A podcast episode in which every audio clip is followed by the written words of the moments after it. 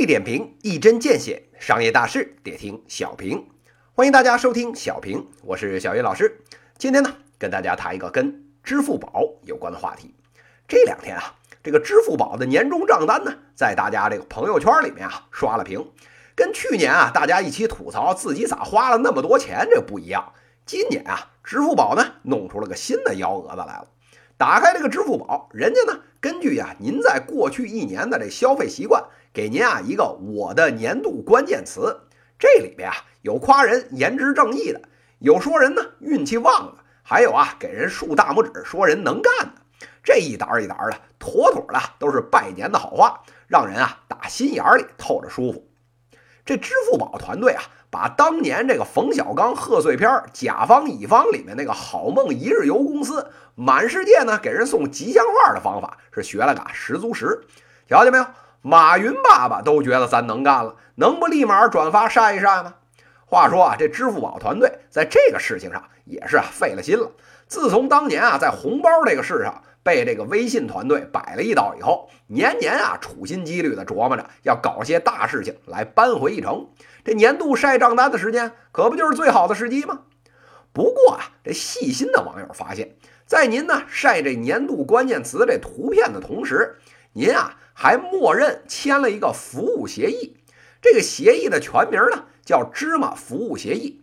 具体协议里边什么内容呢？这法律术语啊讲起来挺复杂的。小云老师啊，给您翻译成人话，其实呢就这么三条：一是呢，您的非贷款类的这信息呢，人家可以直接送给第三方查看；这第二呢，您的所有个人信息的分析结果不用您再授权，人家都能跟合作机构分享；最后啊，您就算现在立马停止了他们的服务，您以前留下的信息，人家照样该用就用。最重要的是。产生的各种风险，由于您授权了，那不好意思了，那跟咱啊半毛钱关系没有，我们都免责。您啊爱找谁兜着就找谁兜着去。我的个乖乖，这还了得？这基本上就是把大家光着屁股往外晒呀！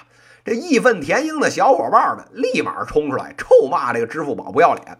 眼见这个局势啊难以控制，人家支付宝团队转过天来了，立马啊发了一条公告，说呀不好意思。这错了呢，就是错了。我们的初衷虽好，但是啊，方法傻逼。哎，已经啊，该整改的整改，大家洗洗睡吧。哎，这公告的内容怎么听起来这么耳熟呢？哎，对了，当年人支付宝在搞校园日记，对标微信呢，想弄这个社交的时候，也搞了这么一出，让啊芝麻信用七百五十分以上的人才能啊给女大学生晒的这朋友圈打赏。活生生的把朋友圈搞成了这个失足妇女再就业平台。当时啊，被这媒体狂轰滥炸之后，也是啊发了类似的声明，说呀，这错了呢就是错了，把替罪羊呢象征的处分一下。哎，大家该干啥干啥。您这儿啊还想再骂两句，人家呢直接一句话给顶回来了。我们这儿啊算够不错的了，知错就改，而且还都通知到您。比那业界的那些不良商贩，连跟您知会一声都不知会，就把您啊打包卖了的那种行为啊，已经是啊一个天上一个地下，您啊就知足吧。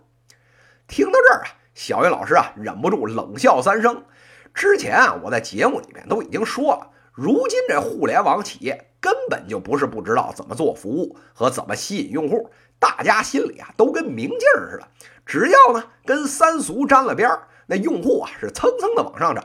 只要呢是跟信息泄露、互联网黑产沾了边，那钱呀也能跟着翻着跟头的来。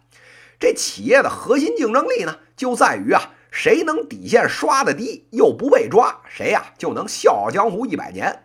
您说啊，这一般的小企业啊，为了在这个巨头的阴影下生存，这么干干，大家睁一只眼闭一只眼，这也就算了。人家创业团队也都不容易，擦边球打就打了。您阿里这么大个的巨头，恨不得全国一半多的人都是你的用户了，钱也赚的是盆满钵满，不去履行这社会责任，还跟底层商业生态里的小玩家比谁刷底线刷的低，这除了臭不要脸，已经没有啥可形容的了。不过这话又说回来，咱再往深里面看一眼，其实啊也挺为支付宝悲哀的，买卖都做这么大了。还要时不时的出几次这种下三滥的手段，才能啊在竞争里面活下来。这商业竞争之激烈啊，也是啊可见一斑。不过啊，咱说句心里话，作为一个行业的领头羊，更要啊谨言慎行。全行业呢都盯着看呢。您的标准啊，敢下一个台阶儿，其他人呢就敢十层楼往下跳。所以啊，这为了维持良好的商业大环境，您还得悠着点干，不是吗？以上啊就是今天资讯的内容，犀利点评，一针见血，商业大事得听小平。各位听友，我们下期再见。